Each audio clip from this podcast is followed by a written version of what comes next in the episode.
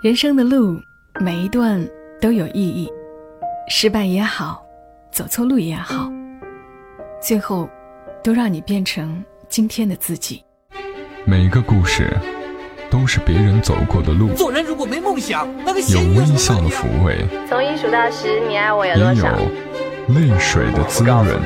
默默到来，故事如你。嘿，我亲爱的朋友们，你还好吗？我是小莫，这里是在喜马拉雅独家播出的《默默到来》，和你来聊聊我们平常人身上所发生的故事。马上要高考了，有听友希望我能做一期和高考有关的节目。我想了想，高考既然已经要来了。放松一点儿，平常心一点，考出真实水平，就是最不让自己失落的结果了。所以我想到了一篇旧文，台湾作者小野曾经写过一篇文章，叫《就算选错，人生也不会毁了》。其实不仅是选错，就算是一时失败，人生也不会毁。这篇文章看过的人不在少数，但今天还是想和你来读一读，尤其是面临高考或者面临选择的朋友，希望你听完，你会明确一点，淡定一点。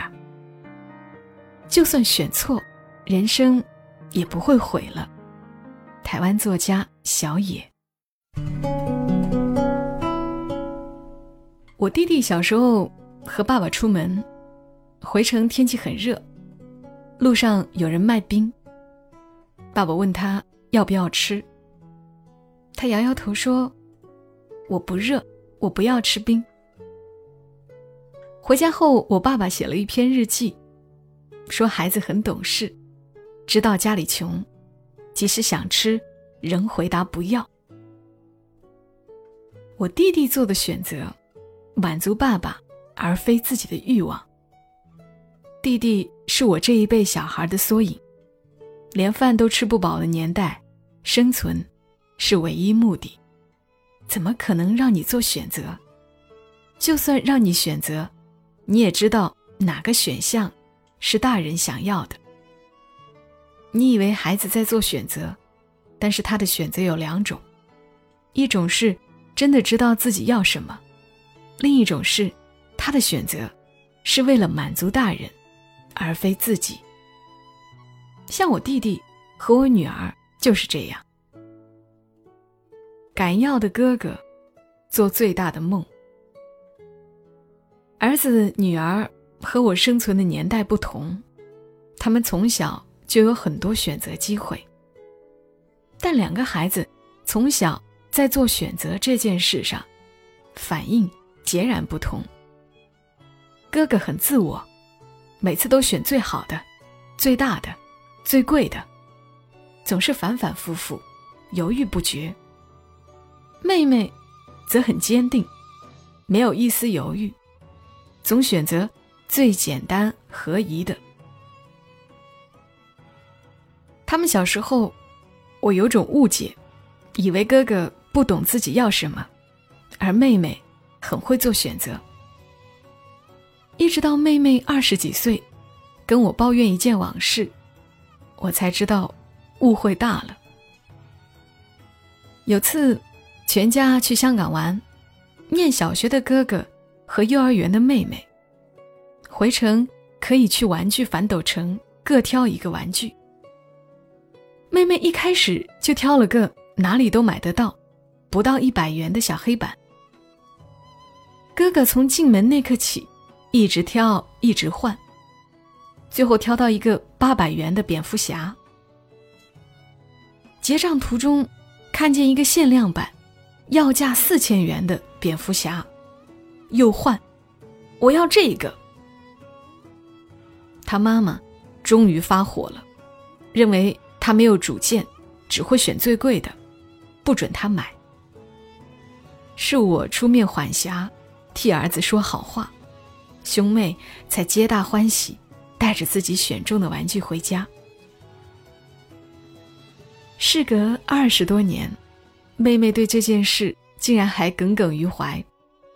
她说：“选完就后悔了。”可是，我们赞美她的坚定，拿她的表现骂哥哥，所以她不敢换。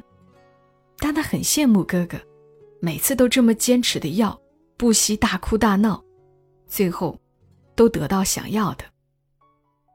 就如女儿说的：“我儿子是要选。”就选最好的，努力争取。从小，他喜欢的女生都是全校最漂亮的。高中时，我还帮他追过女生，虽然没追成，他也不以为意，至少试过了。大学毕业，他想出国念电影，没拍过电影，也非相关科系毕业的他，竟然填了美国电影研究所最好的前十所学校。我在电影圈的朋友笑他，我也劝他选择符合他程度的学校。他说：“爸爸，出国念书要花那么多钱，如果不能念最好的，我在国内拿文凭就好。”后来他被哥伦比亚大学录取，毕业作品回国也拿到了金穗奖。他就是这样，一路都要最好的，努力去要。别的父母可能会骂他一顿，说他好高骛远、不实际。可是你为什么要阻断他对未来的想象？何不让他去？失败了再想办法。只要他愿意承担后果，为选择负责就好。不敢要的女儿说：“我要休学。”从小温暖体贴，做选择果断。人生看似一帆风顺的妹妹，高中时面临了很大的生涯困惑。高一上学期结束，她跟我们说：“我要休学。”从小在我们家教育下，她知道生命有许多可能，但她念的明星国中弥漫着只有前三志愿才是学校的价值。他那年没有考上前三志愿。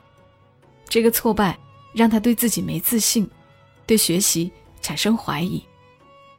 我女儿提出想休学，我要她给我半天想想。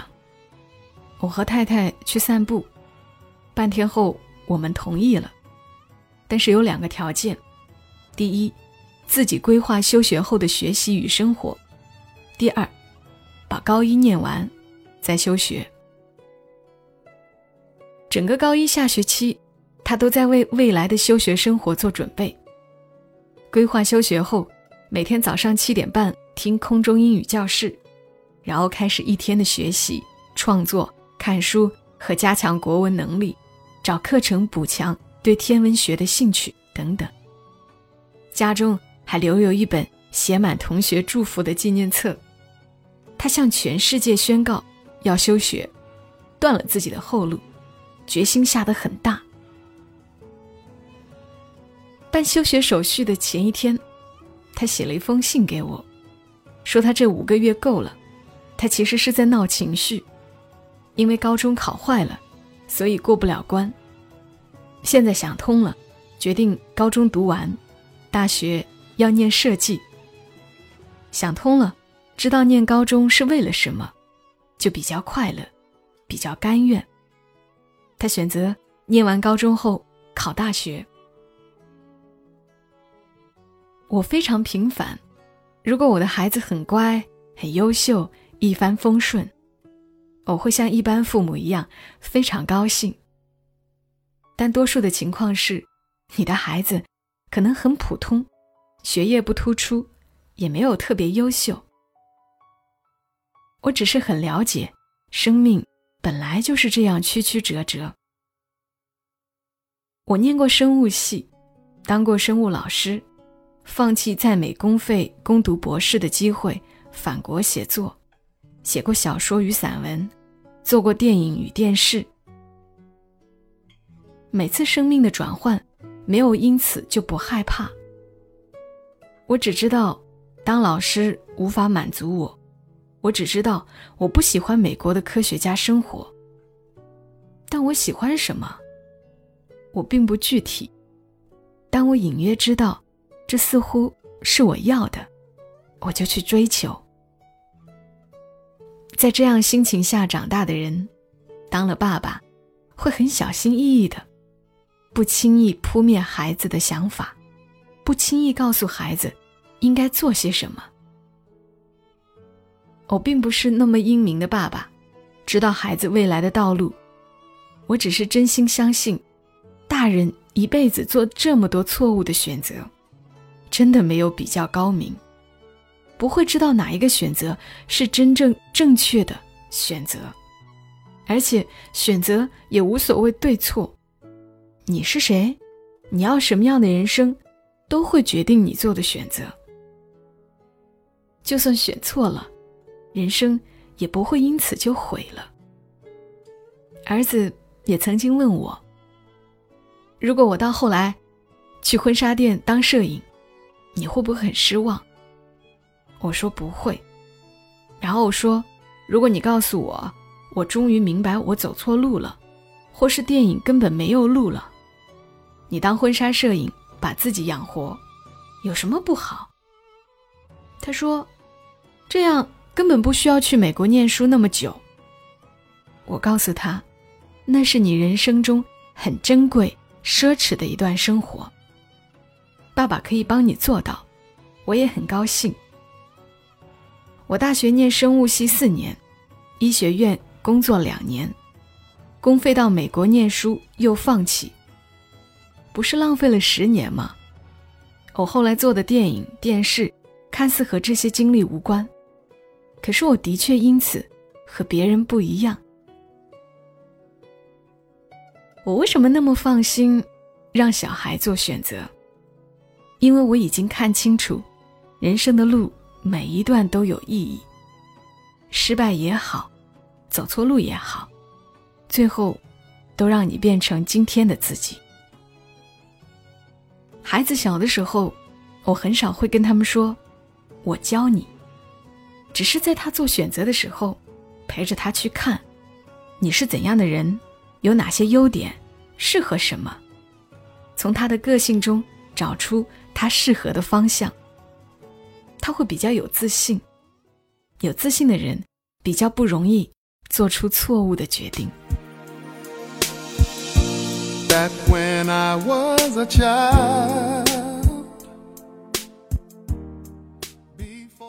虽然是一篇旧文，但读起来还是觉得历久弥新。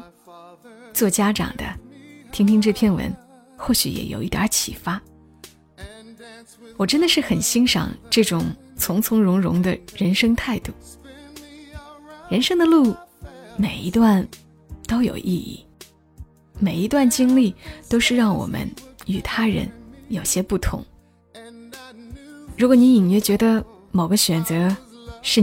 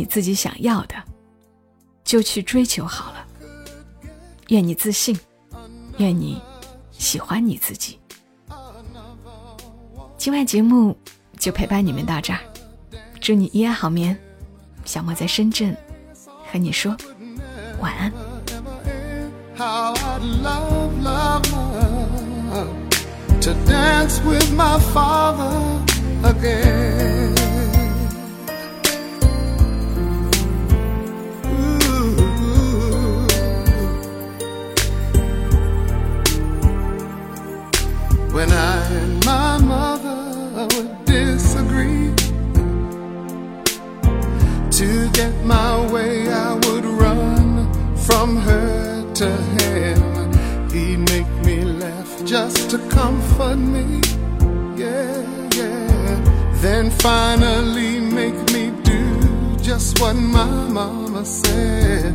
Later that night when I was asleep, he left a dollar under my sheet.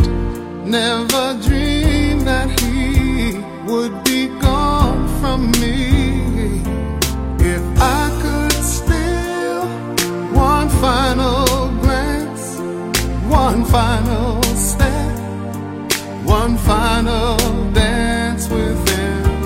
I'd play a song that would never ever end. Cause I'd love, love, love to dance with my father again. Sometimes I'd listen.